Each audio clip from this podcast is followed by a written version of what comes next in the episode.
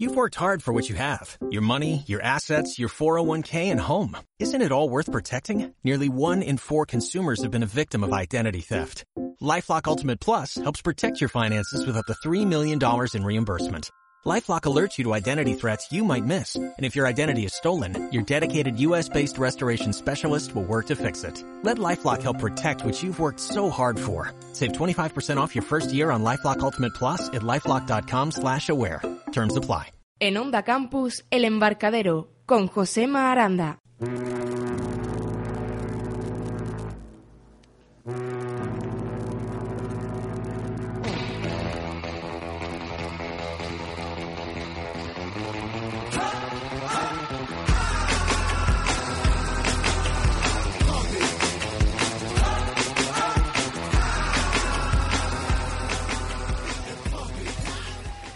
El corazón dicta sentimientos, eh, dicta emociones, dicta contradicciones, dice cosas que, que uno le apetece escuchar y que le apetece sentir. El corazón es el que dicta todas esas cosas que al final sale por nuestra boca y es la palabra, como yo siempre digo cuando comenzamos este embarcadero. En primer lugar, dar las gracias a, a la dirección de, de- de Onda Campus porque nos permite alargar nuestro programa. En segundo lugar, eh, en segundo lugar, eh, porque queremos darle a la audiencia las gracias porque hay muchísima gente que nos pregunta ya, que nos habla, que nos dicen, que nos cuenta, y eso es importante. Así que, audiencia, ala, que sois vosotros nuestros corazones. Y en tercer lugar, a, a dos de las personas que más quiero en este, en este mundo maravilloso en el que uno se encuentra, que es la radio. A dos personas que para mí son mis mejores amigos y a los que quiero con locura. El primero de ellos, como siempre saludo, es el jefe de que esto no se mueva y de que estas palabras salgan todas perfectas y que se escuche pues con esa maravilla que ustedes oyen, con esa nitidez a las que ustedes le transmite. Esa parte de mi corazón, ya dije un día lo de las aurículas, los ventrículos, hoy no voy a decir eso, hoy voy a decir que es una parte importante de mi vida y al que sin duda alguna le debo mucho. Edu, muy, muy, muy, muy buenas. Muy buenas, muy buenas. Bienvenidos a otro programa más al embarcadero. Muchas gracias por tus palabras. Sabes que es mutuo el cariño que nos tenemos. Que si, ni- si uno de, de nosotros faltara, el programa estaría más que cojo. Palomo Y, cojo. Eh, no empecemos por ahí porque y además que hoy tenemos un programa especial preparado para todos nuestros oyentes. Como bien sabéis, el sábado pasado, este sábado pasado no, al el anterior, fuimos al concierto de los Atlánticos, nos los pasamos de lujo. Eh, de- desde aquí quiero darle las gracias de nuevo a todo el grupo y vamos a escuchar todas las canciones que podamos de ellos y aparte la magnífica entrevista que pudimos grabar y que nos... Yo me sentí increíblemente bien con ello. Es que vosotros no podéis imaginar, eh, se lo digo a nuestra audiencia, lo que estos tres corazones que están aquí con ustedes, tanto Edu como ahora la otra persona que, que voy a presentar, pues sienten cuando entrevistan a gente tan maravillosa. Eh, yo los Atlánticos no lo conocía. Yo los Atlánticos, mm, sinceramente, me parecía un grupo en el que yo pensé, este Edu me va a meter a mí en un rollo patatero que no me veas, me va a hacer sentir fatal, me va a hacer sentirme horrorosamente mal. Y fíjense ustedes lo que yo he descubierto, que ahora me paso, mm, pues de las 24 horas que estoy despierto, creo que 23 horas y media escuchando a los Atlánticos y además eh, en mi pen ahí metidito. Así que no tengo más que palabras maravillosas para Edu y por supuesto para, para esos Atlánticos y sobre todo a Juanma Bueno Rodríguez, que con el que hablo habitualmente por Facebook y al que bueno, pues eh, Juanma, como sé que nos escuchas y que vas a estar pendiente este programa, decirte que, que fuiste muy especial y que mm, espero seguir sintiendo esa, ese, ese, ese especial que sentí aquella noche. Eh, y bueno, mm, después de hoy, que luego dice Isa que, que, que, que, sinte- me- sentimentalismo. Ala, pues voy a presentar a la otra parte de mi corazón, porque claro, eh, sin él creo que tampoco podría estar en esta facultad. Sin él creo que tampoco sería mi vida nada importante y por supuesto de él aprendo cada día muchas cosas. Aunque me riña más que un profesor, pero reconozco que es uno de los motivos importantes de, de esta facultad y de, mi vida y de, de la radio. Don Raúl, que usted usted también hecho un, vamos, un profesional como la copa de un pino. Pues sí. Buenas, buenos días a los dos y buenos días a nuestros oyentes. Eh, traéis un rollito muy bueno, ¿no? Os dejó unas buenas sensaciones ese, ese concierto y esa entrevista posterior. Yo no pude ir y estoy deseoso de escuchar el trabajo que realizaste porque, porque tenéis muy buen feeling. Yo creo que lo pasasteis bastante, bastante bien, ¿no? Esta, esta semana toca los Atlánticos, pero es que la semana que viene Toca la unión, la Toca semana la que unión, Y la es que siguiente toca la tenemos unión. otra sorpresa. Es que, es que esto va de sorpresa en Esto sorpresa. poquito a poco. Esto, bueno, la, a ir la- la poquito a gente, poco. la gente que, que- que no conoce el embarcadero se va a quedar impresionado con lo que hace este programa. Pero bueno, el feeling lo tenemos también contigo. Sí, hombre, por supuesto, Que te sientes ¿no? ahí como, no- nos lo ha dicho como si fuera, eh, oye, de verdad. No, no, no, ¿qué No, no, dices? no. Os lo he dicho con todo el cariño, de verdad. Os he visto y os estoy escuchando y todos nuestros oyentes sabéis que tenéis muy buen rollo y, y estaréis seguro que están deseando escuchar esa, esa entrevista y ese trabajo que Es realizaste. que fueron tremendos. Y bueno, Rodríguez, eh, Juanma, eh, sigo diciendo que fue espectacular. La verdad es que, que vaya gente más maravillosa y sobre todo qué canciones. A mí, mm, bueno, ya Isa me decía en un mensaje el otro día que se había quedado impactado con esa canción que de fondo ha puesto ahí un poquito nuestro Edu. No la ha puesto. Esa no es. Esa no es, esa no Ah, es. es la otra. otra. claro. Bueno, pues luego imaginaros lo que nos queda. Luego lo Uh, uh, escucharemos, qué luego lo miedo me da escucharemos. esto. Bueno, pues nada, si queréis empezamos con la historia, como cada esto, cada semana. Y, y enseguidita, pues, un especial espectacular el que tenemos pre- preparado para ustedes en el día de hoy. Que tenemos más tiempo, por cierto.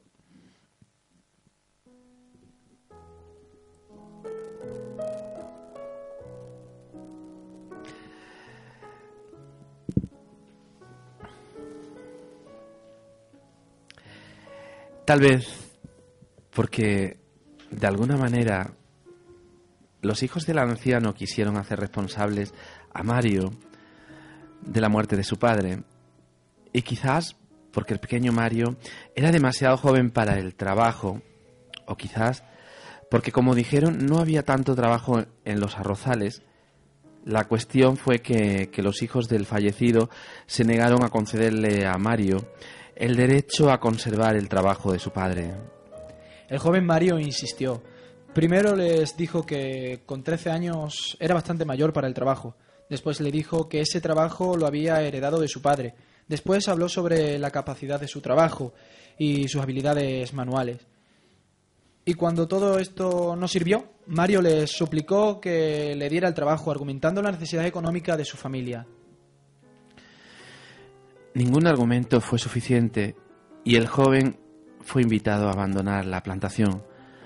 Mario se indignó y empezó a alzar la voz, a reivindicar el sacrificio de su padre, a hablar de explotación, de derechos, de demandas, de exigencias. En medio de un forcejeo, Mario fue expulsado a empujones del lugar y arrojado a la calle como un perro. Desde entonces, la familia comía cuando podía, sustentada por algunos trabajos temporales que conseguía Mario y el sacrificio de su madre, que lavaba y cosía ropas para otros. Un día, como todos los días, Mario se estaba saliendo de la plantación porque había ido a pedir trabajo, y como todos los días, le habían dicho que para él no había nada. Salía con la cabeza baja, mirando hacia el suelo y sus anclas desgastadas. Daba patadas a las piedras que encontraba, intentando encontrar consuelo a su dolor. De repente le dio una patada a algo y oyó un ruido diferente. Buscó con la mirada el objeto golpeado. No era una piedra, sino una bolsita de cuero cerrada con un cordel y cubierta de tierra. El joven le volvió a golpear con el pie. No estaba vacía. Había un hermoso ruido al rodar por el suelo. Mario Mario siguió dando patadas a la bolsita durante horas y horas disfrutando del sonido que hacía. Finalmente la recogió y la abrió. Dentro de la bolsita había un montón de monedas de oros. Muchísimas monedas. Más de las que nunca había visto en su vida. Las contó y eran quince. Quince hermosas, nuevas y brillantes monedas. Y eran suyas. Él las había encontrado tiradas en el suelo. Eran suyas. Ahora por fin su madre podría dejar de trabajar. Sus hermanos volverían a estudiar y todos podrían comer lo que quisieran todos los días. Corrió al pueblo para hacer unas compras. Llegó a casa cargado de comida, juguetes para sus hermanos, mantas para abrigarse y dos hermosos vestidos traídos de una de esas tiendas pija para su madre. Su llegada fue una fiesta. Todos tenían hambre y nadie preguntó de dónde había salido la comida hasta que se acabó. Después de la cena, repartió los regalos y cuando los niños, cansados de jugar, se fueron a dormir, María hizo señas a Mario para que se sentara a su lado. Mario sabía perfectamente lo que quería su madre. No creerá que lo robé, dijo. Nadie, hijo, te regalaría todo esto por nada. No, nadie hace regalos. Lo he comprado. Los he comprado yo. Hijo, ¿y de dónde has sacado el dinero? El joven le contó a su madre cómo había encontrado la bolsa de las monedas. Mario, hijo mío, ese dinero no es tuyo. ¿Cómo que no es mío? Yo lo he encontrado. Hijo, tú lo has encontrado, pero alguien lo ha perdido, y quien lo haya perdido es el verdadero dueño del dinero. No, dijo Mario. Quien lo haya perdido, lo ha perdido. Y quien lo ha encontrado, lo ha encontrado. Yo lo he encontrado. Y si no tiene dueño, mamá, es mío. Bien, hijo, si no tiene dueño, será tuyo, pero si tiene dueño, hay que devolverlo a su propietario. No, madre, no. Sí, Mario, recuerda a tu padre y piensa qué te diría él. Mario bajó la cabeza y asintió a disgusto. ¿Y qué haré con las monedas que he gastado? preguntó el joven. ¿Cuántas monedas has gastado? Dos. Bien, no te preocupes, ya veremos cómo podemos pagarlas. Ahora vete al pueblo y pregúntale a la gente quién ha perdido una bolsa de cuero. Empieza por preguntar cerca donde la has encontrado. De nuevo con la cabeza, esta vez saliendo de su casa, Mario se lamentaba de su destino. Al llegar al pueblo, entró en la plantación y preguntó al encargado si alguien había extraviado algo. El encargado no sabía responderle, pero le dijo que lo averiguaría. Al rato, el hijo mayor del anciano y actual dueño del arrozal salió a su encuentro. Tú te has llevado mi bolsa de moneda. No, señor, la he encontrado en la calle. Dámela rápida. El hombre vació la bolsa en su mano y empezó a contar. El muchacho se anticipó. Verá que solo faltan dos monedas. Yo reuniré el dinero para devolvérselas o trabajaré gratis para compensarle. Trece, trece, rugió. ¿Dónde están las monedas que faltan? Ya se lo he dicho, señor. Yo no sabía que la bolsa era suya, pero le devolveré el dinero. ¡Ladrón! ¡Ladrón! Yo te enseñaré a no quedarte con las cosas que no son tuyas. Y salió a la calle gritando. Yo te enseñaré. Yo te enseñaré. El joven se fue a su casa. No sabía si era mayor su rabia o su desesperación. A su llegada le contó a su madre lo sucedido y ésta le consoló. Le prometió que ella hablaría con aquel hombre para arreglar el asunto. Sin embargo, al día siguiente, un emisario del juez llegó con una citación para Mario y para su madre por el robo de 17 monedas de una bolsa. ¿17? Ante el juez, el hijo del anciano declaró bajo juramento que una bolsa de cuero había desaparecido de su escritorio. Fue el mismo día que Mario vino a pedir trabajo, declaró Roberto. Y al día siguiente apareció este ladrón diciendo que había encontrado esa bolsa y preguntando si alguien la había perdido. Pero qué descarado. Continúe, señor Roberto, dijo el juez. Por supuesto. Le dije que la bolsa era mía y cuando me la devolvió, revisé inmediatamente el contenido y confirmé lo que me esperaba. Faltaban 17 monedas de oro. El juez escuchó atentamente el relato y después dirigió su mirada hacia Mario, que, avergonzado por la situación, no se atrevía a hablar. ¿Qué tienes que decir, Mario? La acusación que aquí se te hace es muy grave. Señor juez, yo no he robado nada. Encontré esa bolsa en la calle. Yo no sabía quién era su dueño. Es cierto que abrí la bolsa y es cierto que también me gasté dos monedas para comida y juguetes, pero fueron solo dos monedas y no diecisiete. El joven Mario lloraba. ¿Cómo podría haber tomado diecisiete monedas de la bolsa si solo tenía 15 monedas cuando yo la encontré. Yo tomé solo dos monedas, señor juez. Vamos, dijo el juez. ¿Cuántas monedas tenía la bolsa cuando el joven la devolvió? Trece, comentó el demandante. Trece, asintió Mario. ¿Y, cuán- cuántas monedas tenía la bolsa cuando la perdió usted? preguntó el juez. Treinta, su señoría, contestó Roberto. No, no, interrumpió Mario. Tenía solo quince monedas. Lo juro, lo juro. ¿Juraría usted que la bolsa tenía 30 monedas cuando estaba en su escritorio? Claro, señor juez, lo juro. María, la madre, levantó su mano tímidamente y el juez le hizo señas para que pudiera hablar. Señor juez, mi hijo es un niño. Es un niño aún y reconozco que ha cometido más de un error en esta situación. Sin embargo, hay algo que puedo asegurarle. Mario no miente. Si él dice que gastó dos monedas, es la verdad.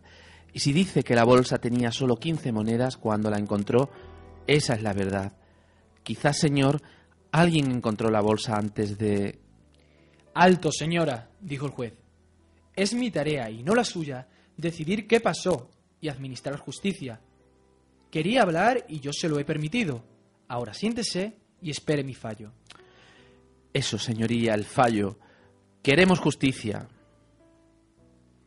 El juez hizo una seña a su ayudante para que le hiciera sonar el gong. Esto quería decir que el juez iba a dar su veredicto. Demandante y demandados. Pese que al principio la situación era confusa, ahora se ha vuelto clara. No tengo razón para dudar de la palabra del señor Roberto cuando jura que perdió una bolsa con 30 monedas de oro. El hombre sonrió malvadamente mirando a Mario y a María. Sin embargo, el joven Mario asegura encontrar una bolsa con 15 monedas y tampoco tengo razón para dudar de su palabra. Un silencio se produjo en la sala y el juez siguió. Por lo tanto, es evidente para este tribunal que la bolsa encontrada y devuelta no es la que perdió usted. Y por lo tanto, no corresponde ninguna reclamación a la familia de Mario.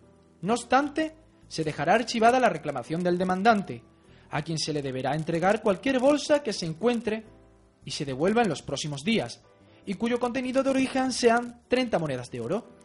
El juez sonrió y se encontró con los ojos agradecidos de Mario. Y en cuanto a esta otra bolsa, jovencito, Sí, señoría, dijo Mario. Me doy cuenta de que mi irresponsabilidad y estoy dispuesto a pagar por mi error. cállate, hombre. En cuanto a la bolsa de las 15 monedas, debo admitir que nadie las ha reclamado todavía, y que dadas las circunstancias, dijo mirando de reojo al señor Roberto, creo que es poco probable que alguien las vaya a reclamar. Por lo tanto, entiendo que la bolsa puede ser declarada propiedad de quien la ha encontrado.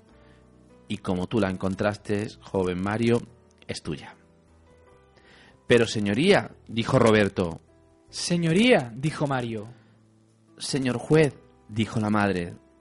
Silencio, ordenó el juez. Caso juzgado. Fuera todos de aquí. El juez se levantó y salió con rapidez del recinto, mientras el ayudante volvía a hacer sonar el gong. Nunca dudes de la palabra de un amigo. Nunca dudes de que una persona que te quiere y te ama te engañe. Por lo tanto, nunca la acuses de mentiroso cuando no es un mentiroso. Arriba. Mi primer día y mañana también y el resto de mi vida.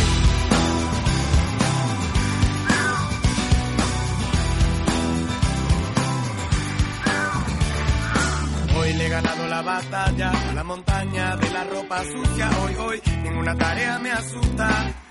Ningún encargo me disgusta porque hoy he vuelto a por mi tiempo. Hoy me queda vivir en mi cuerpo. Solo espero estar en lo cierto y que todo esto no se quede en el intento. Hoy será, será, será, será. Mi primer día y mañana también. Y el resto de mi vida porque hoy será, será,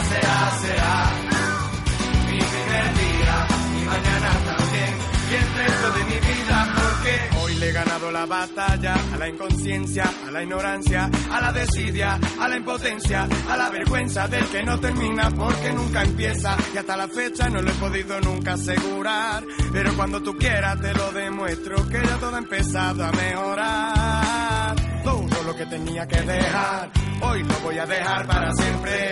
Voy a recuperar la costumbre de considerar los consejos de la gente y levantar bien alta la frente. Hoy voy a terminar lo que tenía pendiente. Solo es cuestión de echarle huevos, tampoco es nada nuevo, pero hoy me siento fuerte. Hoy puedo, hoy el premio me lo llevo. Hoy me sobra la energía, es el punto de partida porque hoy será, será, será, será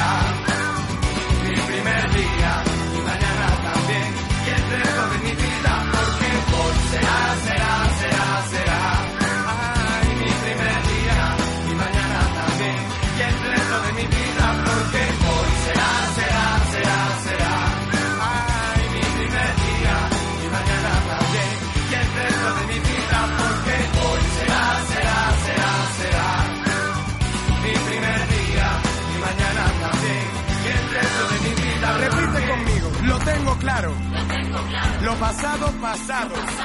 El futuro ha llegado. Lo tengo claro. Hoy es mi primer día el resto de mi vida. me sobra la energía. Lo tengo claro porque no no no. Nada se mueve si no lo empujo yo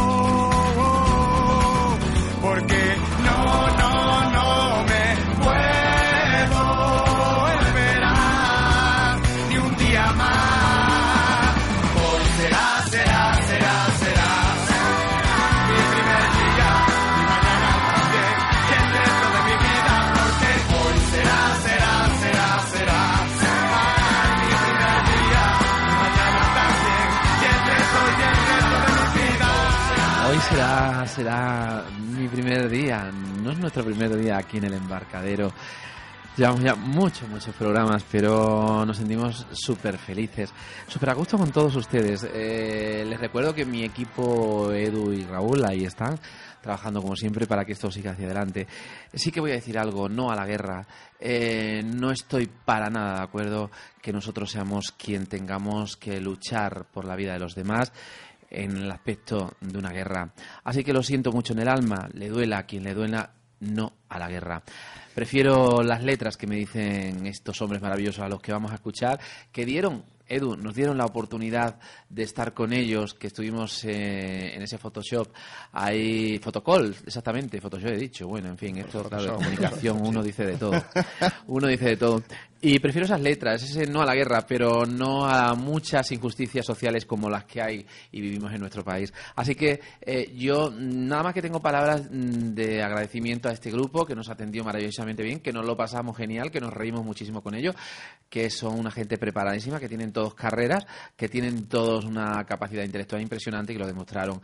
Mm, Edu fue maravilloso, sin duda alguna, lo que pudimos vivir con ellos esa tarde mm, con esta gente que se llaman los Atlánticos. Fue increíble, la verdad. Tanto el concierto como la entrevista se portaron genial. Un directo increíble, un acústico más increíble aún y unas personas, yo creo que fantásticas. Y ahora mismo las vamos a escuchar en esta entrevista que os tenemos preparada, que mm, no tiene desperdicio, la verdad, desde cabo hasta el rabo.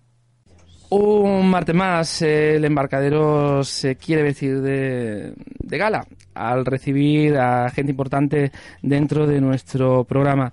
El embarcadero ya sabéis que es un programa abierto a las ideas, abierto a los corazones, abierto a las expresiones. Y creo que esta noche yo eh, personalmente tengo que decir que, me he quedado sorprendido, me he quedado gratamente impresionado con, con el grupo que, con el que vamos a hablar a continuación. Porque, en primer lugar, este programa, que es un programa, como te decía, de palabras, de ideas, eh, este grupo lo ha expresado estupendamente bien a lo largo de la hora y algunos minutos que ha durado este concierto. Yo le tengo que agradecer a mi compañero, a uno de mis redactores, que es Eduardo, que me haya dado la oportunidad de escuchar a esta gente que yo no conocía y que a mí me ha impresionado. Yo les voy a. Bueno, quiero que me se presenten cada uno de ellos. Eh, lo de los Atlánticos, esto me ha sorprendido porque además tiene una D que me gustaría que me explicaran que tiene esa, esa D de Atlántico. Es un grupo cordobés, se llaman Los Atlánticos Edu. Sí, exactamente, son los Atlánticos, como tú habías dicho, con una D en medio y no sabemos por qué.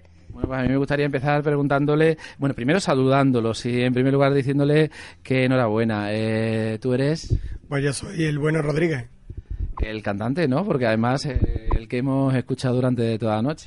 Vaya que sí, ahí he estado haciendo lo que he podido.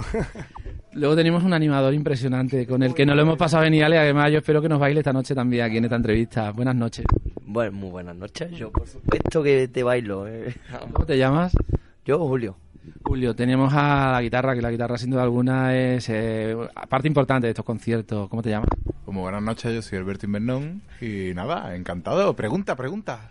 Ya te preguntaré. No te preocupes que ahora preguntaré. Sobre todo a Córdoba me gusta preguntar.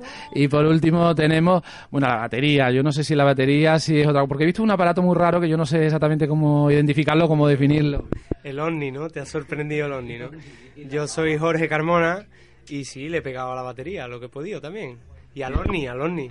¿El Omni exactamente qué es? Es una calabaza, una calabaza africana. No sé, que tú la has escuchado. ¿Te ¿Te ha gustado? Pues pa- no tiene más historia que darle, pegarle golpes. Bueno, pues e- ellos son, ellos cuatro son los Atlánticos y yo creo que, que bueno, que vamos a, a empezar esta entrevista preguntándole eso, que de dónde viene ese nombre, porque esto de Atlántico no es océano, ¿no? No, no es océano. Viene de que nosotros, pues cuando empezamos hace mucho tiempo, pues empezamos como hobby ahí cantando en plan compadreo. Y al principio, pues no teníamos ni idea de montar un grupo, ni teníamos pretensión ninguna. Y nos juntábamos al lado de una fábrica de cemento de Córdoba que se llamaba Asland. Y claro, pues como estábamos allí todos días, no nos molestaba a nadie, ni molestábamos a nadie, pues la gente, nuestros propios compadres, empezaron a decir que éramos los del Aslan, los Atlánticos. Y bueno, pues cuando empezamos a buscarnos un grupo, un nombre, ¿no? Para el grupo, pues empezamos a buscar nombres y la verdad que ninguno de los nombres que nos salió nos parecía bonito y bueno, como la gente ya nos conocía por un nombre, pues dijimos que lo mejor sería quedarnos con ese nombre. Y ah, también. No, no. lo- Y lo llamativo que queda también. Tiene- Que ahí cae y dices, hostia, ¿para qué cambiarte? ese- Qué, qué guay, ¿no? Coño. Tiene su intríngulis, tiene su intríngulis. Al principio lo escribes de cualquier manera, después te das cuenta que lo han escrito mal, ya te lo aprendes. Es un poco como Arnold Schwarzenegger, que nadie sabe cómo se escribe, pero se reconoce. Bueno, pues creo que en el 2001 empezasteis con vuestro primer concierto. Eh, ya lleváis vuestro segundo trabajo, se llama Mi Primer Día. Eh, ¿Habéis notado muchos cambios desde esos inicios hace ya 10 años?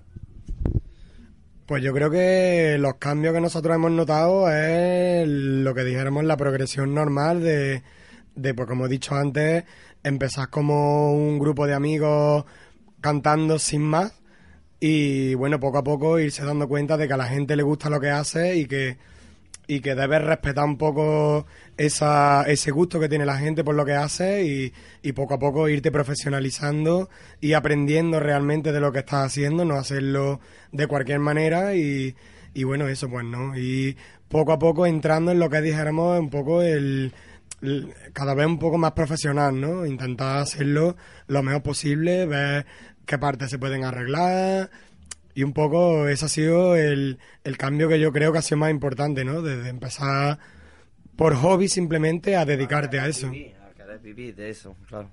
Eso, empezar de hobby a darte cuenta de decir, hostia, a mí que no me quiten esto, yo quiero vivir de esto, claro. Y si no, si no, que le den si a la no, vida. no vivo, y si no, no vivo. La. Cuando hablas de hobby, dices a esas personas pequeñitas que han sí, claro, eh, del Señor de los Anillos. A mí me sorprende una cosa, porque si mi servicio de documentación no me ha engañado, que, que tal se llaman engañado varias veces, eh, tengo que reconocer algo. Entre vosotros hay un médico. Sí, hay un médico. Hay un psicólogo. Hay un, creo que arte dramático, algo así. Ala. Bueno, se muere por aquí Natalia. Eh, y alguien más por aquí, me ha- bueno, no sé. Bueno, pero es una mezcla curiosa, ¿no? De, de esto de un médico, por ejemplo, que hace un médico haciendo este tipo de música. Es que ya no me considero médico. O sea, el médico fue lo que estudié, pero desde siempre lo que me he dedicado es a esto. Entonces, que es un poco mi currículum lo que pone, ¿no? El- la titulitis. Pero en realidad no. Vamos, que no he ejercido nunca. Entonces no me puedo denominar médico. He estudiado medicina, vale. Igual que mi compañero ha estudiado psicología, pero... ¿No te fías de él? No, si tienes algún problema, no. Te pase lo que te pase, te recomienda agua y zumo de naranja. Siempre. Paracetamol, ¿no? Agua y zumo de naranja, siempre, siempre. Así cualquiera. Bueno, hem- hemos leído y escuchado que, mm, es decir, a vosotros los atlánticos, siempre va acompañado el término la fullería. ¿Qué es exactamente la fullería? Pues mira, la fullería es porque siempre la gente te pregunta que qué tipo de música hacen, ¿no? Y nosotros, pues como decimos en alguna canción, no nos mola ponernos ninguna etiqueta ni encerrarnos, dijéramos, en ningún estilo a la hora de crear, a la hora de montarte en un escenario, ¿no? Entonces, nosotros, pues, en nuestras canciones tenemos un toque salsero, un toque de pop, un toque de rock, un poco de rap, pero lo hacemos un poco a nuestra bola, ¿no? No, no pretendemos hacer una canción estándar, ni siquiera hacer un disco que, que, que sea de un, de un solo estilo, ¿no? Entonces, pues como tampoco nos mola lo de decir los atlánticos reggae, rumba, hijo, raga style, pues nos hemos puesto la fullería y ya cada uno cuando venga al concierto que diga qué le parece la fullería, ¿no? La verdad que nos habéis sorprendido en el escenario y habéis divertido mucho a la gente. Bueno, pues después pues, de vuestro primer trabajo, creo que se llamaba El mundo está fatal de los nervios. Sí, exactamente. El grupo su- su- sufre un pequeño tambaleo con la marcha de Mario Díaz. Eh, ¿Cómo os recomponéis de- después de esa marcha? Pues mira, la, el pequeño tambaleo, como tú has dicho, pues fue simplemente una, una re- un replanteamiento ¿no? de la banda, porque Mario decidió en un momento que él quería seguir su carrera en solitario y nosotros lo que teníamos muy, muy, muy claro es que no, no queríamos ni abandonar la música, ni abandonar los Atlánticos, ni cambiar de proyecto, ni nada, ¿no? Entonces, pues, eh, Mario era la voz principal antes y Julito y yo éramos los coros y tuvimos que replantearnos. Yo tenía canciones, yo hacía canciones ya en directo y las cartas que teníamos las pusimos en lo alto de la mesa, nos tuvimos que poner a trabajar, así lo hicimos y bueno, y de ahí salió mi primer día, el disco, y la historia ha sido sencilla. Nosotros queríamos seguir con esto y hemos puesto toda la carne en el asador y ahí estamos. Bueno, pues yo creo que ya contestaba mi pregunta que le iba a hacer. Eh, ese es mi primer día que da nombre a vuestro segundo trabajo. Y si os esperabais vosotros que iba a tener el éxito que está teniendo, si realmente eh, os pensabais vosotros que iba a llegar como está llegando a la gente, sobre todo más joven, ¿no? Que es lo que yo he visto ahí en el, esta noche aquí en el mercantil.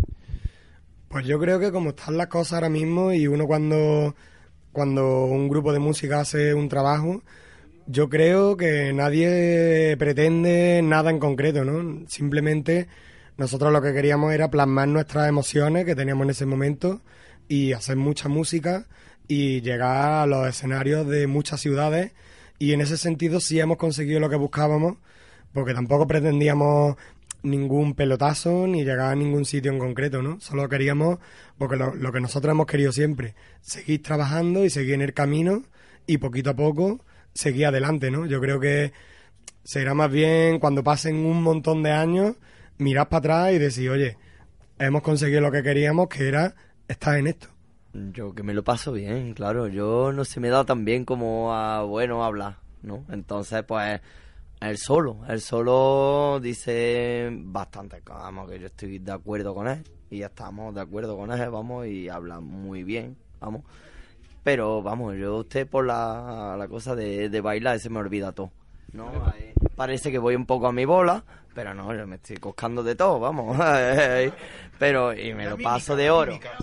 Me lo paso de oro, claro. Me imagino que la envidia al guapo lo tendréis, ¿no? ¿O, o no? La envidia al guapo lo tendréis. Ah, hombre, hombre, no, no es lo mismo, hombre, no es lo mismo. O sea, recibió también. Pero bueno, se, se recibe muy bien, coño. Yo estoy más alegre que el copón. Ha salido todo. Llevamos bien lo de ser los segundones, ¿no?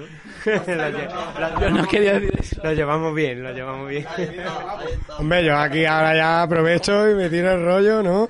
Hombre, yo creo que, mira, yo a mí me mola un mogollón una cosa de los Atlánticos personalmente y ahora ya me abro un poco aquí y es que, porque yo creo que nosotros somos por lo que somos, somos naturales, es decir, yo ni por supuesto, ni de, ni de puta coña me considero el guapo, ni, ni creo, ni creo incluso ni que lo sea, ¿no? En fin.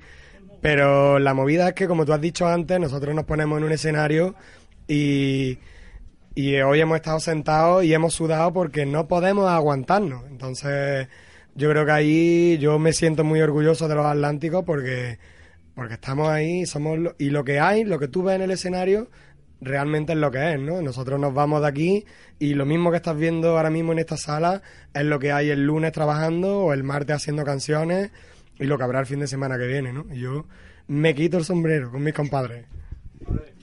Yo es que escucho canciones vuestras por la mañana como Mi primer día, como Bella persona, como Anímate, y es que me entra el subidón. Es que, ¿cómo hacéis esas letras para que la gente sienta esas ganas de empezar el día de, de vivir? Yo lo llamaría las ganas de vivir. Pues mira, eso es tan sencillo como que lo que yo te diga a ti en un escenario realmente es lo que a mí me hace falta escuchar.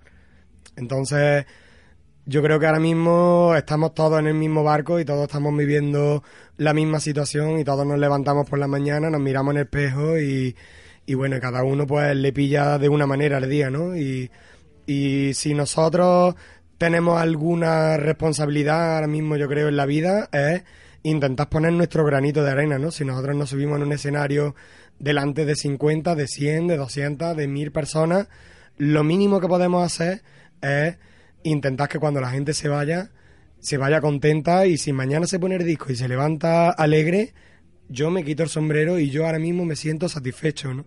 Entonces, pues bueno, son cosas que, que a mí también me hacen falta y que sé, sé lo que hay, ¿no? Eh, me ha sorprendido algo de los eh, Atlánticos y es sus letras. Antes lo decía lo de la careta, que no es careta, que ya me han llamado la atención que, que no, que no es la careta. Pero bueno, ya uno es mayor y lógicamente se va de vez en cuando. Eh, sí que son letras de compromiso social, ¿no? Muy, muy eh, criticáis mm, o, o intentáis, yo creo, eh, llegar a la gente y a la sociedad con unas letras que son críticas, que tienen un compromiso, ¿no? Pues yo creo que sí, ¿no? Siempre intentamos que las letras digan cosas, ¿no? Tampoco es cuestión de ponerse a, a levantar el puño y ahí hacer un panfleto, ¿no? Pero yo creo que, que sí, que intentamos hablar, pues bueno, como hemos escuchado de la, de la inmigración, o hemos hablado de también muchas cosas personales, ¿no? Porque hay muchos cambios sociales que se pueden conseguir desde lo que es la propia persona, ¿no? Si nos podríamos poner a hablar de la crisis, ¿no? Pero creo que en vez de hablar de la crisis, me gusta más que la gente, pues como ha dicho tu compañero, cuando se levante por la mañana, se sienta animado a cambiar y a mejorar, ¿no? Entonces yo creo que eso también es, una manera de, de criticar positivamente, ¿no? Y, y bueno, también nos gusta bailar, ¿no? Y cuando alguien se ponga una canción para arreglarse, para salir, si también aparte le estás diciendo algo, yo creo que eso está bien. A mí me ha sorprendido una cosa y lo voy a volver a repetir. Eh, Julio sí que ha abrazado al público, sí que ha- pero sin embargo el guapo no ha ido a abrazar al público. Algún sentido tendrá, a- a- alguna cosa tendrá. ¿Quién es el que compone las letras? Uy, te miran todos a ti. Me miran, me miran. Pues así. El que compone las letras es el guapo. Es que se explica muy bien, se explica muy bien, sabe cómo eso, plasmar lo que quiere de una manera muy bonita. Es que no, no, no sé, no sé cómo lo hace, no sé. no Ay, sé. que me he emocionado. Cla- cla- claro, por eso no quería abrazar a la gente, ya lo vamos viendo. No sé si Edu... Yo tengo que felicitaros eh, eh, primeramente porque mm, he visto vuestro último videoclip, Lágrimas sobre el café. Eh, realmente es una canción que no va mucho con vuestro estilo así de alegre, animado. Es un poco algo más me- melancólico para pa- eh, pararte, a, se- a sentarte, a escuchar la canción, de esa melancolía, de esa posible tristeza del corazón. ¿Por qué esa canción así tan de repente? Pues bueno, como te he comentado antes, nosotros no queremos encerrarnos en nada, ni siquiera en esa positividad y en ese optimismo, ¿no? Nosotros somos así, ¿no? Pero, por ejemplo, eh, Lágrimas sobre el café, pues es una canción también, creo, necesaria en los Atlánticos, ¿no? Porque realmente es una experiencia vivida por nosotros y por cualquiera, ¿no? Y, y nos ha apetecido hacer esa canción y, y creemos que no había por qué no, ¿no? Entonces la hemos hecho así de cruda y así de, real. Y bueno, eh, hemos aprovechado en el videoclip para darle ese puntito de, de positividad y darle un poco el estilo nuestro. Pues porque, porque es lo que hemos comentado en el concierto, ¿no? Porque son esas cosas chungas las que hacen que después mi primer día sea así de optimista y sea así de alegre, ¿no? Porque no es una alegría porque sí, ¿no? Es una alegría porque sabes lo que hay y, y has conseguido ganarle la batalla a algo, ¿no? Entonces, pues lágrimas sobre el café y las canciones que quedan también, pues son como tengan que ser, ¿no? Es como, como si tienes un hijo y quieres que sea una cosa en concreto, ¿no? Pues no, tú tienes que darle lo que, para lo que haya nacido, ¿no? Y lágrimas sobre el café no tenía mucha opción a, hacerla una cumbia, ¿no? Tenía que ser así y así ha sido. Vamos rapidito, que, que, seguro que tienen ganas de descansar. Yo me voy a quedar ahora que eh, con esto, que estáis ya de gira nacional eh, y nos gustaría que nos explicarais cómo, cómo va, cómo está yendo esta, esta gira. Pues esta gira, la verdad que está yendo bastante bien. Está yendo bastante bien también porque hemos aprovechado este momento así invernal para recomponernos nosotros también un poco y mostrar, como hemos visto esta noche, un, un repertorio un poco más acústico y así poder también pues adaptarnos a la situación que hay, ¿no? Bajarnos un poco, ofrecer otra cosa, venirnos a salas más pequeñitas y hacer otro tipo de otro tipo de espectáculo, ¿no? Nosotros en verano hacemos ya festivales y cositas un poco de otro de otro tamaño, dijéramos, pero bueno, por suerte la verdad que nos está yendo bien y lo más importante es que donde vamos el público nos espera y el público nos acoge con los brazos abiertos y, y yo creo que ahí es donde está el éxito. Tengamos 20, 50 conciertos cuando nosotros venimos aquí esta noche y le vemos la cara a la gente y la mirada alegre, yo creo que ahí es donde nosotros decimos va bien la cosa. Exactamente es lo que yo decía, lo que había dicho antes mi compañero Josema, eh, el abrazo que Julito, por ejemplo, ha mandado al público. ¿Cómo habéis recibido el calor de la gente de Badajoz? Pues lo hemos recibido muy, muy, muy, muy bien. Muy bien porque en realidad cuando tú vienes a, un, a una ciudad, un, vienes a un concierto, tienes poca idea de lo que te va, de lo que te vas a encontrar, ¿no? Y nosotros, por ejemplo, hoy aquí con el repertorio en acústico, pues bueno, no, no saben, ¿no? Si la gente va a esperar otra cosa o cómo lo va a llevar. Y cuando hemos visto cómo la gente ha ido viniéndose arriba y, y es que eso, en realidad en la segunda canción ya le estás viendo la cara a la gente. Y el abrazo que, que le hemos mandado es que la gente se lo merecía y además desde arriba ver ese abrazo, ver a la gente dándose ese abrazo, eso se pone uno así de ancho. Eh, vamos a hablar un poquito más ya de, cosas más personales. De, lo que nos vamos a meter un poquito más a fondo en conoceros, un, saber algo más de vosotros, los cuatro. No sé si leéis habitualmente, si escucháis música, si tenéis algún libro encima de la mesilla. No sé, contadme. Pues. ¿Tenéis tiempo? Sí, la verdad que considero que, que estamos bastante ocupados en general, ¿no? Porque invertimos mm, prácticamente el día entero en los Atlánticos, si no es en las redes, es preparando, ahora mismo estamos preparando discos nuevos y, y, estamos bastante currantes, ¿no? Pero yo creo que aquí los cuatro que estamos sacamos tiempo y, y cualquiera lleva un libro en la, en la maleta y bueno, música escuchamos constantemente, ¿no? Pues... Pues mira, hoy hemos estado... se ríe mucho, ¿eh? Sí, porque es verdad, ¿no? Por ejemplo, eh, hoy hemos estado, antes de venir al concierto, ha estado aquí Julito Jiménez poniéndonos sus últimas novedades musicales, ¿no? Y, y mola porque siempre hay alguien que tiene algo que aportar, ¿no? Tú te crees que ya sabes mucho y llega el Julito y te pone un tema que dices, madre mía, tío. Sí, señor. Entonces, pues bueno, ahí estamos con la cultura, si es que estamos en ello. Si es que ¿Y estamos algún libro? Venga, recomendarnos alguno. ¿Algún libro que podamos leer que no nos hayan dicho durante todos estos programas? A ver, alguien.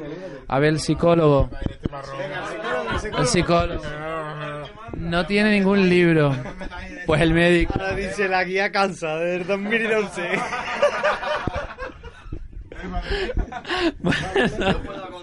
Mira, yo puedo aconsejar uno que, que, que, me lo he leído, fíjate, yo que me lo he leído yo, eh, entero. es finico, encima todo también, vamos, pero me ha gustado mogollón. Eh, el escritor, no me acuerdo cómo se llama. Je- Jesús de nombre. Bueno, el libro se llama A favor de los toros. Fíjate el nombre, ¿no? Eh, en contra de las corridas. A favor de los toros, ¿no? Ahí. Y ese hombre se explica un mogollón de bien y yo qué sé, y mola un mogollón. Ves cómo escribe ese tío. Sí, sí, me lo he leído de cabo a rabo y he dicho, me lo tengo que leer otra vez, el copón. Ahí. Yo que no leo, yo que no leo, que me cuesta un trabajazo de vez en cuando, lo intento, digo, debo de leer algo ahí, lo intento, pero me aburro, no sé qué, qué es lo que a mí me interesa, no sé ni lo que a mí me interesa. A este hombre lo he leído y ya veo más o menos por dónde va la cosa. Pues mira, por lo menos, luego buscaremos quién es el autor de, de- de este libro. Pero no se han atrevido, ¿eh? No se han atrevido a decirnos nada más que Julio, eh, un libro. Mira, yo, si, qui- yo si quieres, soy sincero. Desde que estudié la carrera, a mí el trauma mayor es que solo me ha permitido leer literatura científica. Es verdad, es una paranoia. Entonces yo he rechazado, por, por culpa de la, de la carrera, he rechazado el libro En lo harto de la mesilla de noche. Si te digo el último que me he leído, a lo mejor una guía de árboles de, de Europa, porque a mí me gusta mucho la naturaleza, ¿no? Pero que no soy capaz de engancharme ahora mismo con una novela. Y eso lo culpo a la Facultad de Medicina de Córdoba. Sin embargo, sin embargo, tú le preguntas ahora mismo dónde está cualquier parte de España y no falla. ¿Por qué? Porque a él le gusta leer un asla. A él le gusta un asla. Sí, sí, sí, es sorprendente. Pero viene muy bien porque después vas en el coche y no te pierdes nunca. Bueno, pues eh, mm, ya que hemos hablado de la lectura, me gustaría hablar de la música. ¿Qué grupo nos recomendáis o qué grupo recomendáis a la gente que nos está escuchando cada martes puntualmente a las 12? Uf, pues yo recomiendo que la gente investigue y, y le dé muchas vueltas, coge el Spotify y se pierda, y se pierda. Pues nosotros últimamente, así a bote pronto, nombres que me suenen, estamos teniendo en cuenta, yo qué sé, pues Justin Timberlake, por ejemplo, venga, uno, tres, responde otra vez. Justin Timberlake. Diafrex. Diafrix. Janel Monet. Yo qué sé, tío. Si es que no se puede, tío, eso es interminable. Bueno, venga, venga, pues venga, los Muse. Eh, yo recomiendo unos recopilatorios que hay que se llaman Shaolin Soul, que eso es brutal. El soul, eso es una cosa. Bueno, cualquier cosa, si es que hay música, tío, ahí esto es interminable. Antes no te podíamos decir libros porque nos quedábamos cortos, pero música ya es que no, ahí ya... Eso es una locura. La paquera de Jerez. La paquera de Jerez. Bueno, culinario, también tendríamos que hablar del tema cocina. Uh, madre mía. ¿Quién sabe preparar un buen rabo de toro? Hombre, rabo de toro a lo mejor no le pegamos mucho, ¿no? Hombre, eso es, una- eso es un plato, eso es un plato de madre. Y eh, si yo- cuando yo sea madre, pues entonces podré hacerlo. Entonces es un problema, porque es que ese es plato de madre. Tú no puedes, que no, que no puedes hacerlo. Si no eres madre, no puedes. Pero le pegamos, pero le pegamos a la cocina, ¿eh? Le pegamos a la cocina. Nos hacemos unas patatas quizás el domingo por la noche para tener el lunes la comida preparada, ¿eh? Doy fe. Aquí mi compadre se hace un aliño de pulpo que es para matarlo. Aquí mi mulito le gusta, le gusta la crema de calabacín, una barbaridad. A ese hombre lo puedes invitar para que te haga un arroz, para que te haga una, una barbacoa, para que te prepare una ensaladilla de patata con coliflor y atún, que eso quita el sentido. Y en realidad, pues mira, un arroz dominguero, eso se nos da bien, se nos da bien. Nos han vendido muy bien Córdoba. pero yo Eh, sí, no, es que sí, eh, yo al tener un poquillo de eh, familia de Córdoba, eh, me gustaría que recomendarais algo de Córdoba que no sea la mezquita que ya está un poco vista. Algo, algún ring, al- algún ring, algún rincón especial para vosotros de Córdoba. Pues yo creo que saliendo el solecito en Córdoba, darse una vuelta es una cosa mm, preciosa. Dicen por ahí que, que Córdoba cuando sale el solecito no tiene igual. Yo estoy bastante de acuerdo. Yo recomiendo a la gente que se dé una vuelta por la corredera, que se dé una vuelta por la judería, en realidad, aunque sea típico, que se dé una vuelta, hombre, que lo vea. Que vea la ribera, mm, que se dé una vuelta por los barrios también, que son bonitos. Hay muchas Y plazas, hay muchas plazas, hay muchas plazas y, y en muchas plazas hay bares también, ahí. Y se estamos a gusto cuando sale el solecito eh, que se está de oro. ¿Qué es muy bonita. La verdad que vamos ya a la última parte mm, de esta, de esta entrevista. Os vamos a agradecer que, que nos hayáis, bueno, pues atendido de la manera que lo estáis haciendo. Y esta última parte es un juego en el que nosotros... Sí. Peligro. Peligro. Peligro, improvisación. Uy, no pasa nada. Un pasapalabra. Aquí pasamos palabra rápidamente. Venga, vale, vale. Eh, intentamos dar una palabra y vosotros nos tenéis que definir, pero también con una palabra, es decir, no enrollaros. Simplemente nosotros decimos una cosa y vosotros nos contestáis lo que os venga en ese momento a, a la cabeza. Lógicamente, a mí siempre me toca decir lo mismo, no sé si porque soy yo aquí el que mando, pero de todas maneras siempre es la misma, política. Política, paso. No sé, no entiendo. Revuertilla. Voy yo. Andalucía. O preciosa. Eso no sé lo que significa. Lo miraré en el diccionario, en el Google. Venga, hombre. Una palabra. ¿No te gusta? Venga. Flamencos. Perfecto, ahí la ha dado, ahí la ha dado. Bueno, pues lógicamente estamos en Extremadura, también tenemos que preguntar por ella. Extremadura, esta tierra. Extremadura, por conocer. Ay, pues sí. Mm, Presa ibérica. Eh, yo quiero meter aquí un poquito de cizaña. Para vosotros la capital andaluza es... Córdoba. La capital andaluza, hombre. Hombre, Córdoba, claro, sí, sí. Córdoba. Estamos con Córdoba. Estamos con Córdoba. No se me enfadéis, pero estamos con Córdoba. Yo os voy a cantar un poquito del arrebato ahora. Eh, uy, esta, como hablábamos antes de política, eh, volvemos a lo mismo. Entre cejas y bigote y barba, ¿a quién preferís? ¿A Zapatero o a Rajoy? Si es que en realidad es lo mismo todo. Si da igual quién sea. Si da igual, si es que todo es lo mismo. Ninguno. Yo. Es el menos malo, el que menos te tome el pelo y el que no escurra el burto. Me cago en todo. Yo creo que todo no es lo mismo en realidad, pero no, pues ninguno de los dos. Una alternativa. Aún desconocida. A la buena Rodríguez, por ejemplo. Claro, mezcla de ideas. Las mezclas de ideas son fabulosas. Llegamos a un fin común que estemos bien todos. Eh, sería lo suyo. no. Era una palabra, no 200. Ah. Bueno, yo no sé si seguís mucho la radio, pero yo te voy a preguntar, eh, ¿Jiménez Los Santos o Gabilondo? Mm, Evox.com. No me he enterado de la pregunta. ¿Jiménez Los Santos o Gabilondo? No conozco, hijo.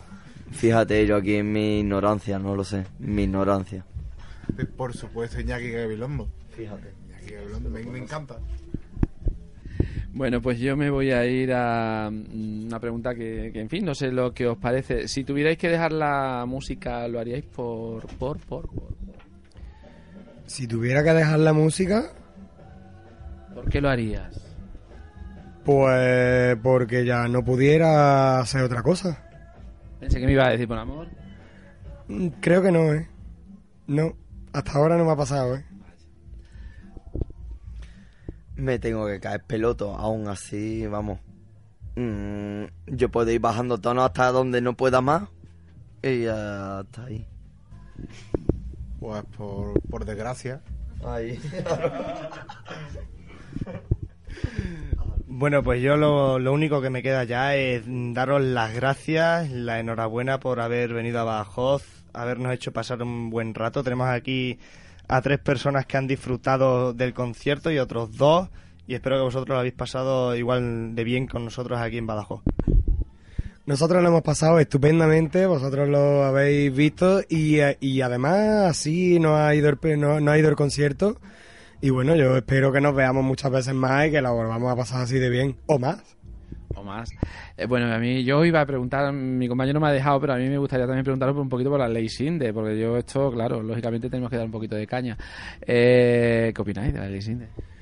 Pues yo creo que la ley Sinde, eh, a mí lo que más me, me llama la atención es que, que la gente se plante en una opción, en otra, y no, y no se le dé apoyo realmente a lo que es la cultura y no se busque culturalmente una solución, ¿no? A mí no me parece bien que a los españoles se les diga que somos los más piratas ni, ni, que, ni, que se nos, ni que se nos trate así, ¿no? Yo desde chico he copiado cintas de cassette y ahora mismo la música, la cultura musical que tengo, pues mira, ha sido pues gracias a la piratería. También yo, como persona y como lógica, también lo que me ha gustado, me lo he comprado. Los grupos que me han gustado he ido a sus conciertos, ¿no? Creo que la ley Sinde no es una cosa de, de tomársela a la ligera y hay que buscar el beneficio para los autores, el beneficio para, para la gente, hay que buscar que la música se comparta y, y hay que llegar a un punto medio. Bueno, pues eh, nos falta otra parte de este programa que es Raúl, al que le vamos a mandar un mensaje, eh, un saludo y lógicamente sí que ya despedir esta entrevista agradeciendo muchísimo, muchísimo todo lo que nos habéis ofrecido esta noche. Nos lo hemos pasado genial, hemos disfrutado hasta, hasta una persona que con cierta edad que no se fiaba mucho de su redactor y que decía, bueno, a ver dónde me va a llevar, pero que estoy encantado de haberos conocido, sin duda. Con la edad y con la edad y con la edad y con la ¿Qué me lo has dicho tú? Me lo has dicho tú. Ha, ha habido un momento en el que en el concierto él me ha dicho cuarenta y tantos años y he dicho, uy, se está equivocando, pero en fin. Habrá sido a- al que estaba al lado tuyo a lo mejor, ¿eh? A ti, no, tú- al otro lado, al otro lado. Ha sido todo un placer, de verdad que bienvenidos a Badajoz. Espero que volvamos a encontrarnos muy prontito. No sé dónde es el próximo concierto, pero Pues el próximo concierto es en Algeciras y después en Ceuta. Que encantado, de verdad, sin duda alguna, muchísimas gracias y, de verdad que, nada, que aquí estamos y que estaremos pendientes, muy pendientes de vuestro vídeo que me ha encantado. Bueno, pues nada, muchas gracias a vosotros también, a Onda Campus, al embarcadero y esperamos que, que tengamos el honor y el orgullo de que veros en otro concierto. ¿Te atreverías a cantarnos algo ahora, corriendo rapidito aquí, de esta última canción que a mí me ha sorprendido? Que además yo le he dicho a mi compañera, que también estudia periodismo por ahí, que, que me viene muy bien. Que, a ver, cántame un poquito. ¿Cuál quieres? La última, la última. ¿Lágrimas sobre el café? Bueno. Hoy me levanto de una cama extraña, me siento solo y sin saber qué hacer. Toda mi vida está metida en caja y llueven lágrimas sobre el café. Mi vida no tiene sentido después de haber salido de tanto tiempo. ¿Por qué motivo seguiré viviendo si nunca más pienso querer? Yo tengo el corazón roto, yo tengo el alma en los pies, tengo el pasado en una foto y la rompí para no ver que tengo el corazón roto, que tengo el alma en los pies, que tú serás para otro, que nada ya puede volver a unirnos. Y como siempre al despedirnos, yo solo espero que te vaya bien, que no te olvides de quien te quiso y que sea lo que quieras ser, que con el paso de los años los dos podamos comprender que las vueltas de la vida no se pueden detener. Bueno, pues con esto yo creo que el aplauso es ese aplauso, sin duda alguna, que se lo merecen. Y, y volvemos a decir hoy, a reiterarnos, eh, muchísimas gracias. A vosotros y a vosotras.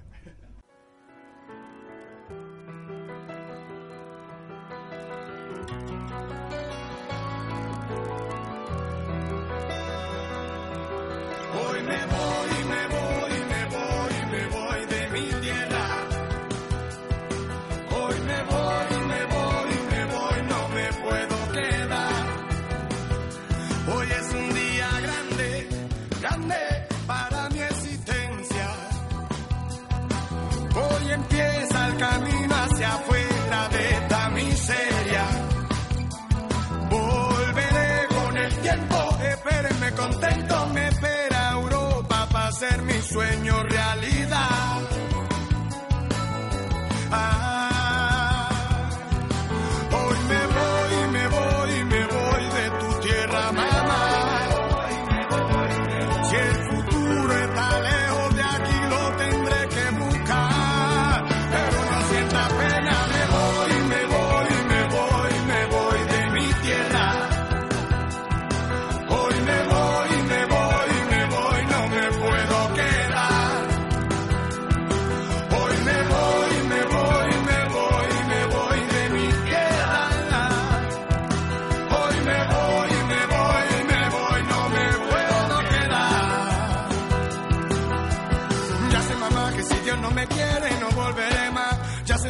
Si Dios no me quiere no volveré más, pero tengo que escapar, necesito trabajar. Esta tierra tiene hambre y tiene sed de libertad. Yo no quiero ser esclavo por nacer en esta ciudad, solo tengo a mi familia y la tengo que dejar.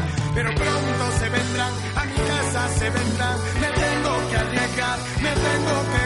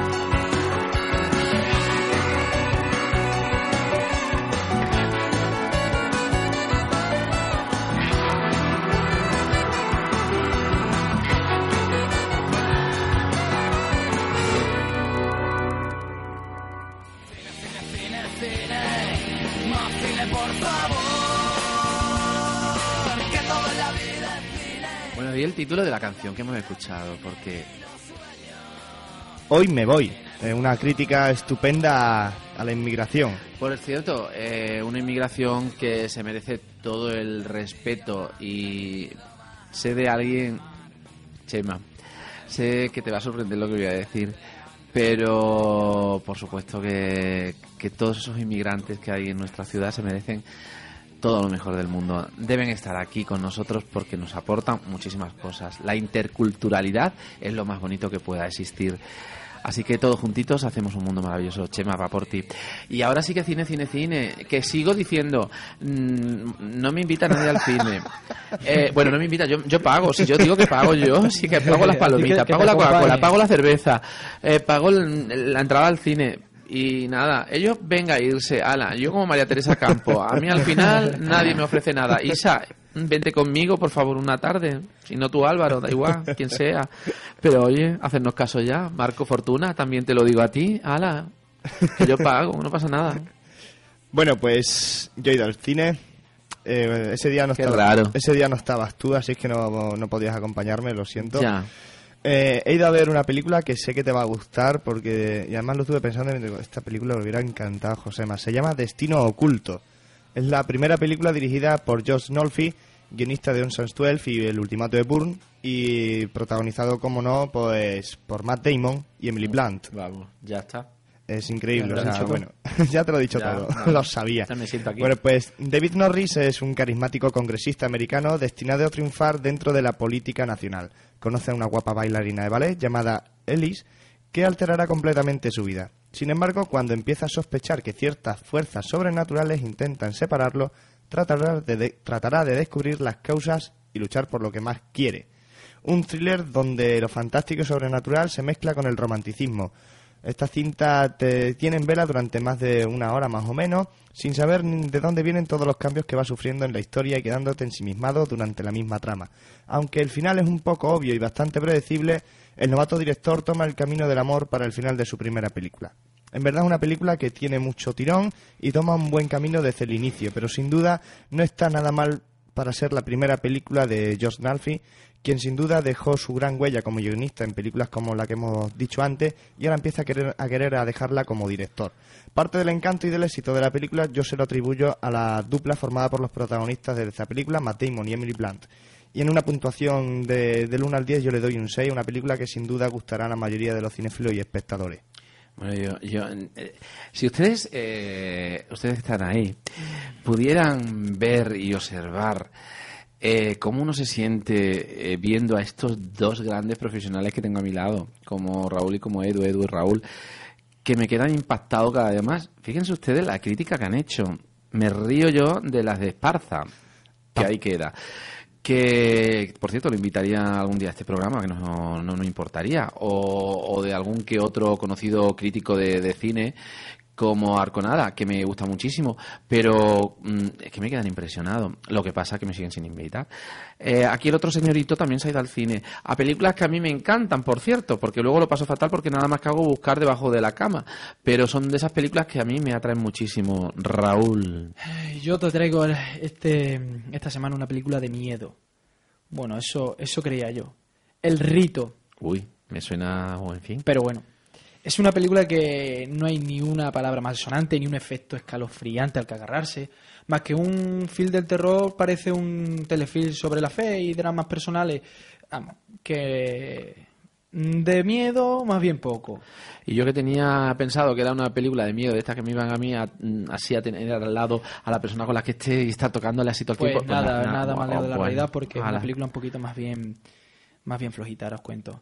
Desde El Exorcista en 1973 de William Friedkin, eh, quedando para siempre asentadas unas bases dentro del cine del exorcismo con derivaciones sobre la pérdida de la fe, posesiones demoníacas, cabezas que dan vueltas y algún vómito desagradable con el diablo muy inteligente que juega con los trapos sucios del personaje al que es enfrentado.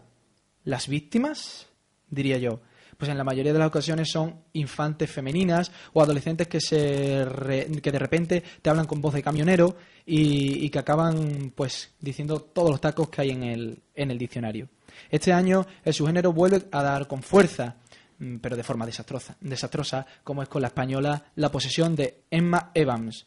Utilizando el falso documental con resultados favorables, está algo más acertada El último exorcismo. Lo que nos toca, el rito, eh, pues se escuda en los consabidos hechos reales, mostrándonos los exorcistas que forman el Vaticano en pos de luchar contra el diablo.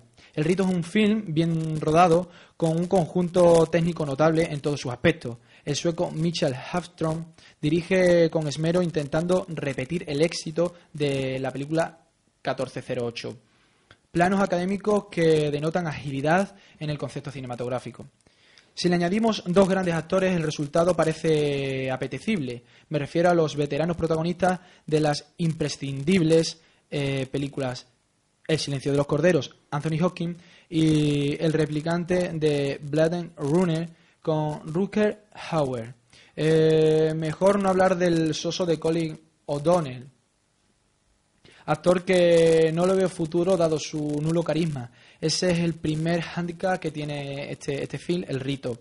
Otro, y ese ya eh, es insuperable, es esa blandura con la que se desarrolla todo el metraje. Un, un diablo que es hasta educado. Ni una palabra malsonante, ni un efecto escalofriante al que agarrarse. Más que un film del terror, parece un telefilm sobre fe y dramas personales de los discípulos del Señor. Bien filmada, eso sí hay que decirlo, se puede ver, pero no arriesga nada. Muy flojita, yo le daría pues un 5, y para salvarla de la quema. Sí, pero me han dicho que lo mejor de, de- de esta película es el actor, que sin duda alguna lo hace estupendamente bien. Es lo que me han dicho. Es, eh, creo que, que sin Sí, duda bueno, alguna- Hodgkin Claro, por es eso digo que, técnico, que- que- que es algo de lo mejor. Eso es lo que puede salvar la película, ¿vale? Pero mm, en sí la película de miedo tiene poco y de exorcismo menos. Bueno, pues fíjate, a mí que me encantan estas películas y además yo veía esto del Vaticano y decía, pues tiene que estar interesante porque a mí me- estas películas me, me provocan como muchísimo miedo. Pues nada, que... Yo digo que después de esto yo solo os digo una cosa, anímate. Yo me voy a animar y la semana que viene voy a criticar yo también una porque voy al cine esta semana. quiero Pero coge una acertada, tío, porque yo llevo dos semanas que no he... Nada. Acertado, ¿eh? Bueno, no, sí, porque la semana pasada era nada más y nada menos que Torrente, Sí, y a mí Torrente, Torrente pero- sigue siendo ahora mismo la más... Hombre, la más, la más muchísimo, esto, pero eh. digo de calidad. Bueno, eh, hay gente muy buena ahí como Paquirri. Eh, yo espero que... eh, vuelvo a repetir, Isa, Álvaro, Marco, mm, quiero ir al cine, Edu, eh, Raúl, quiero ir al cine. A ver si alguien me hace caso, que, que yo quiero criticar también una película, quiero hacerlo igual que ellos. Sin duda alguna. Hay que recordar que tenemos eh, Facebook, que tenemos eh, blog. Es que se Uy, puede- cómo ha salido eso, blog. Está- estamos ya, sí es que estamos ya en el siglo XXI. ¿Quién lo diría? Y no hemos escuchado ni- ninguna otra canción. En fin, no sé. ¿Cómo que no? Pues ¿Me mira. Ay, muy bonita. Pues eso, como bien decías, tenemos Facebook, búscanos como el embarcadero Onda Campus. Y si no, pues tenemos también nuestro blog, que ya tenemos nuestro- nuestros seguidores en el blog. Eh, la dirección del blog es elembarcaderoondacampus.blogspot.com. Lo repito otra vez, el embarcadero Onda Campus, todo junto, punto blogspot.com. Y ahora os dejo con esta canción de los Atlánticos, Anímate. llama que quien no llora no mama y eso nunca se me debe a mi olvidar. Ya la suerte se la llama que quien no llora no mama y eso nunca se me debe a mi olvidar.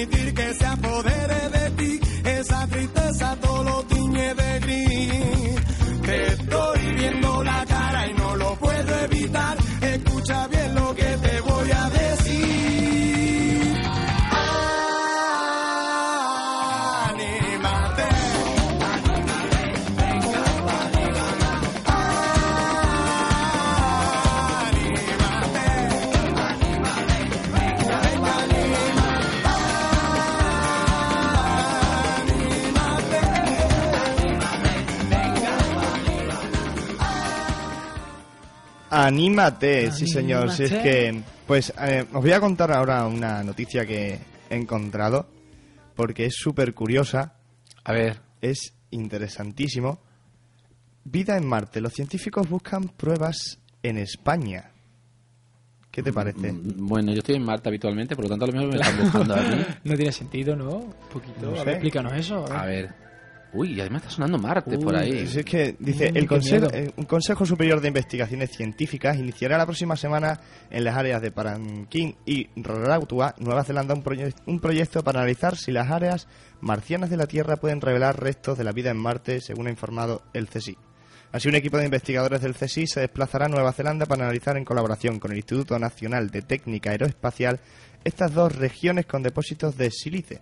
Además, la institución científica ha añadido que en la Tierra hay cinco localizaciones, una de ellas en España, que presentan algún rasgo similar al del entorno del planeta. Bueno, yo creo que estos que han visto películas de Almería, de estas del western, y, y se piensan Sí. que, que son los cráteres eso. Porque sigo pensando que, que no, que no. Aunque a mí no me importaría viajar a Marte, oye. Oye, ¿quién Hombre, sabe, hoy es no? martes, ¿no? Hoy Sí. es martes. Hombre, estamos sé, viajando todos menos- los martes. Yo, por lo menos- menos, por lo menos que estamos en martes. yo, viajo todos los martes con vosotros. O sea, no sé dónde Es querrás decir, que, que este embarcadero todos los martes sale de un puerto y se marcha hacia un sitio. Pues, pues mira, algún día de esto a lo mejor cogemos, como el millonario este que se fue ahí arriba a la luna, pues nada, nosotros hacemos lo mismo y nos cogemos y nos vamos a Marte. Hay, hay noticias muy curiosas como esa, pero yo sigo pensando, sigo opinando que, mm, que no, aquí no existe nada de eso, sinceramente. Pues esto yo creo que da más miedo que el rito. Pues mira, yo es que yo, yo es que no sé si será por buscar más allá una vida, pero yo echaría a gente como un chaval que llamó a la policía por sobredosis de Viagra. Eh, es decir, un chaval, ya- y por- bueno, pero un chaval, en primer lugar, un chaval, ¿cómo puede tomarse eh, Pues, una pues Viagra? mira, te, te- te cuento, te cuento la historia. Es un hombre de 28 años, fue arrestado por haber llamado tres veces al 911 Oye, para reportar que no podía controlar su erección a causa de la Viagra. Realmente, un bromista llamó desde un celular y dio una dirección falsa. Dijo que su esposa le estaba realizando todas las prácticas sexuales posibles, pero que aún así no podía mitigar los efectos de la famosa píldora azul. Pero los oficiales fueron más detallistas que él. Cuando llegaron al lugar que el chistoso indicó, le pasaron una grabación a la familia que sí, que sí habitaba en la casa, en un clan park, en Estados Unidos, para ver si alguien le reconocía la voz. Y sí, resultó que era la voz del exnovio de la nena, el señor Matthew Wade Douglas Jr. Según informó la policía, el hombre solicitó tres veces ayuda médica por haber tomado demasiadas píldoras de Viagra. Bueno, pues eh, yo mi recomendación sigo siendo lo mismo. Eh, la Viagra se utiliza a una cierta edad. Pero a ver, eh, ¿era broma o era cierto? Era broma. Ah, era broma, era broma, era broma, para hacer una broma. Pero, Con 28 años, Pero me parece muy... a- mm, de verdad, no me- bueno, con 28 años yo conozco a alguno que... Que la necesita, Que en fin, que en La fin. pastillita azul. Vamos, que otros de treinta y tantos no necesitan, pero No. algunos de veintitantos como que les hace falta alguna que otra. No, no sé, es como la pescadilla que se muerde la cola, básicamente. Pero es que hay otra cosa más interesante todavía. Otra nos vas a contar más. Titular. A ver. Pero es para el titular. A ver el Cuidado con esos ojos. La serpiente muerde los pechos de una mujer. Sí, ya lo sabía. Si se envenenó con silicona. Sí, lo sabía. Y además voy a contar una cosa que, que es cierta y es real. Es decir, cuando la culebra, eh, una serpiente, eh, en los pueblos es muy habitual, hay una mujer parida, parida suele buscar el pecho de la mujer y suele sacarle el calostro, que en este caso es la leche primera del, de, de una recién parida. Y es cierto, esto sí que es una realidad. Yo conozco a una mujer de mi pueblo que le ocurrió, es decir, eh, no estoy hablando a la broma, por eso te he dicho que sí lo creo, que le ocurrió, es decir, cuando se dio cuenta eh, y despertó, se dio cuenta de que tenía una serpiente eh, en su pecho. Es decir, es algo curioso, pero es cierto, la serpiente no sé Le por qué gustan los pechos. Le, le va no, no, no que le gusten los pechos, le gusta el, el tragarse eh, El ese calostro, alimento, sí. ese nu- alimento nutritivo que tiene que tiene la mujer, ¿no? Para dar a su hijo. Es cierto, es cierto. Vamos con música y casi casi que al final, ¿no? Nos vamos a despedir ya. Uy, madre, pero es que se, es que se nos va el tiempo. Otra media hora más. Yo, vamos, ya, Isa nos echa. Ok, Isa directamente bueno. nos echa. Ya mañana nos dirá de todo, pero bueno. eh, de, de todas maneras, nosotros ha sido como siempre un placer enorme. Voy a, a despedir como siempre. Este, espero que la última canción sea la que me quiero escuchar. No sé, no sé. No sé, no sé. Bueno, búscala. pues espero porque si no habrá una baja. Lo digo por si hay alguien, hay alguien que quiere ofrecerse a venirse al embarcadero aquí a trabajar con nosotros, pues que le ofrecemos un puesto de trabajo. Eh, por eso espero. Eh, como siempre, Edu, ha sido todo un placer enorme. Muchísimas gracias por hacerme conocer a un grupo al que no conocía y que me ha quedado impactado. Vuelvo a repetirle, eh, una gente maravillosa, simpaticísima, eh, con la que nos hicimos un montón de fotos que espero prontísimo ver por ahí en el blog. Le recuerdo a Álvaro, por cierto, que no nos ha subido nuestras fotos. Desde aquí nosotros criticamos. Ahora nos corten o no. Y por supuesto mm, a una gente maravillosa como los Atlánticos, con unas canciones y unas letras tremendas, que disfrutamos muchísimo, que nos lo pasamos genial y que a mí, Juanma Bueno Rodríguez, me parece un tío súper maravilloso. Así que nada, un saludito para todos ellos. Hasta para el médico, para todos absolutamente. Edu, que muchísimas gracias por ese placer Much- que me diste. Muchísimas gracias a vosotros dos por darme otra vez la oportunidad de estar aquí en el embarcadero con vosotros. Y nada, eh, a seguir con nuevas experiencias, nuevos viajes, que nos quedan muchos puertos por llegar. Y a Raúl, como siempre, pues un abrazo muy grande, muy fuerte y todo lo demás que le puedo dedicar yo a él, porque además la semana que viene tendremos también otro especial que Raúl, por cierto, lo, lo ha vivido muy intensamente y que creo que nos va a sorprender también muchísimo a todos y muy gratamente. Esperemos que la semana que viene podamos escuchar alguna de sus canciones. Sí, bueno, yo quiero también despedirme de vosotros, encantado de haber estado otro programa con vosotros y con nuestros oyentes y decir que pues me ha encantado de verdad el, el trabajo que realizasteis, se nota el buen rollo eh, que tuvieron ese grupo, que tuvo con vosotros y, y nada más decir que, que encantadísimo de estar otro, otro programa más con vosotros y decir solamente que Hombre, Hombre Lobo en París eh, vendrá el, el próximo, el próximo programa. Pues ya saben de quién estamos hablando. Por cierto, nuevo look tiene nuestro compañero Raúl. No se lo pierdan, chicas de la facultad. Mírenle, porque tiene un nuevo look eh, por ahí cerquita. Así que disfrútenlo.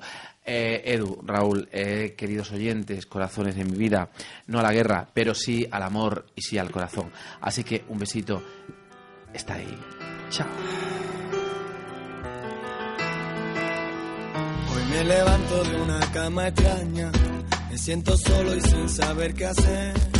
Toda mi vida está metida en caja y llueven lágrimas sobre el café. Mi vida no tiene sentido después de haber salido de tanto tiempo. ¿Por qué motivo seguiré viviendo? Si nunca más pienso querer, yo tengo el corazón roto, yo tengo el alma en los pies. Tengo el pasado en una foto y la rompí para no ver que tengo el corazón roto, que tengo el alma en los pies, que tú serás para otro, que nada ya puede volver a unirnos. Y como siempre al despedirnos, yo solo espero que te vaya bien, que no te olvides quién te quiso y que sea lo que que con el paso de los años los dos podamos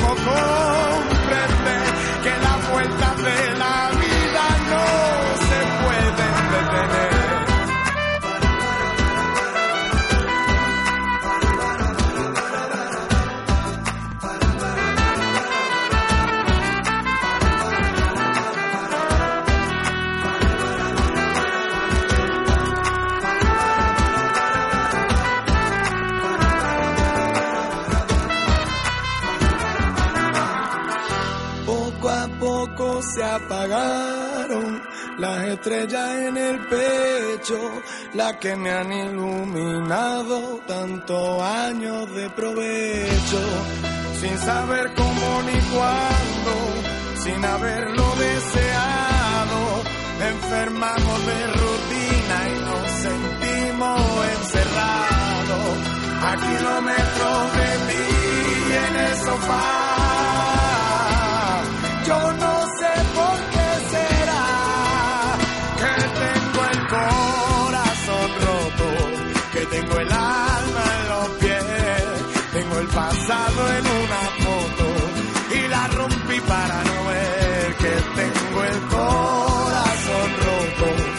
Tengo el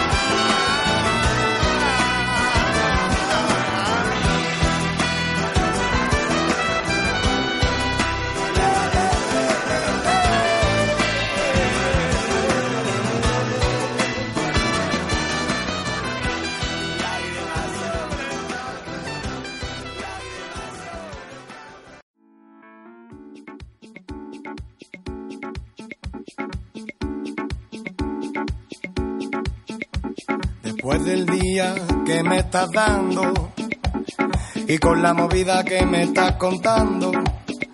Ay, mira que ya lo hablamos la última vez que pasó, pero se conoce que lo nuestro no tiene solución. Ah,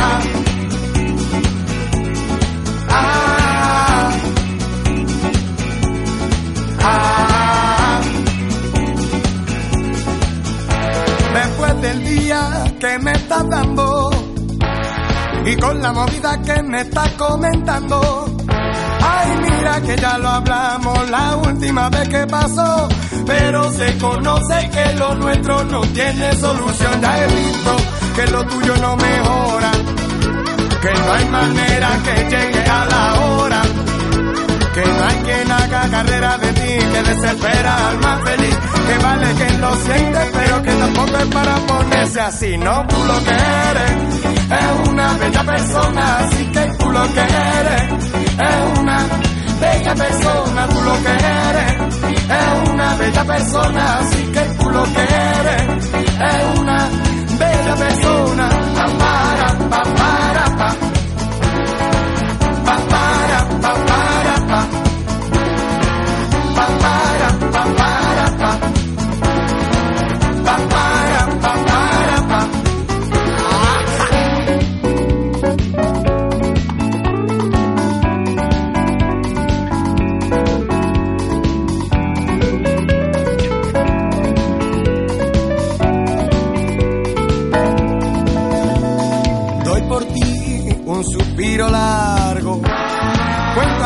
pa' ver si me relajo.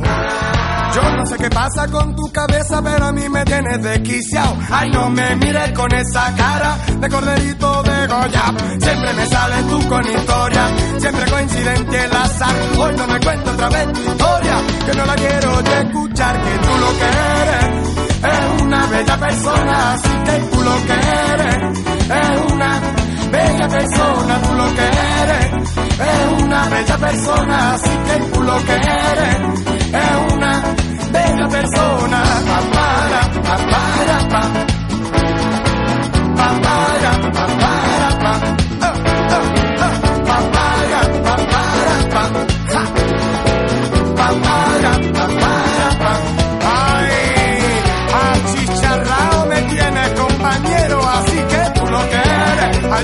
Pero en el fondo yo sé que me quieres. Así que, aguántate, tú lo que eres, en el fondo, eso sí. Para, para, ay, madre mía.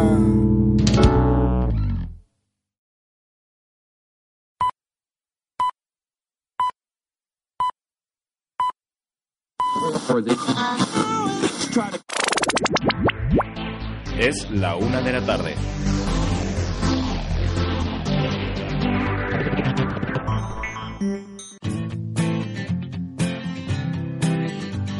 Onda Campus 24 horas. La radio que está contigo.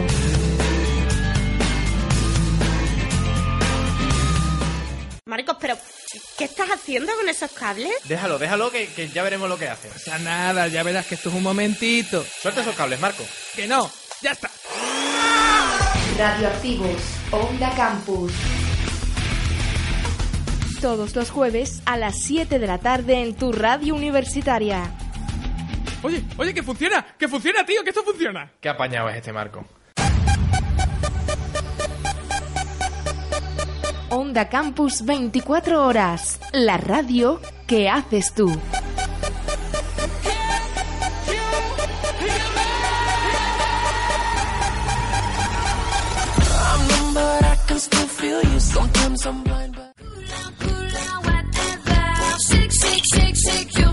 Faori Club Radio. Simplemente buena música.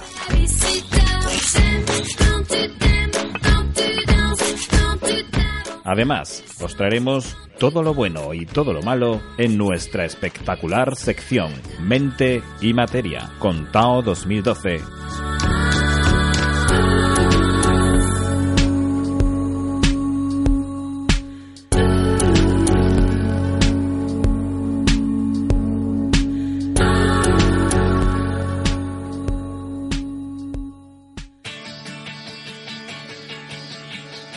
¿Qué le pides a la radio? Dínoslo las 24 horas. Onda Campus 24 horas ininterrumpidas de música, información y cultura. Porque tú te lo mereces.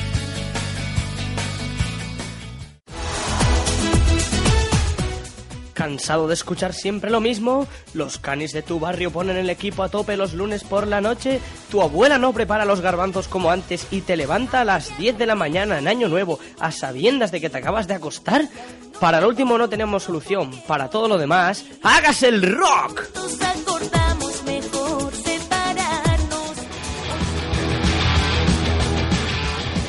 Las biografías más calientes, los temazos más cañeros, las noticias de actualidad. El rock más duro ha llegado a tus altavoces a través de Hágase el Rock de Onda Campus con Juan Frank y Suru. No te lo pierdas porque es brutal.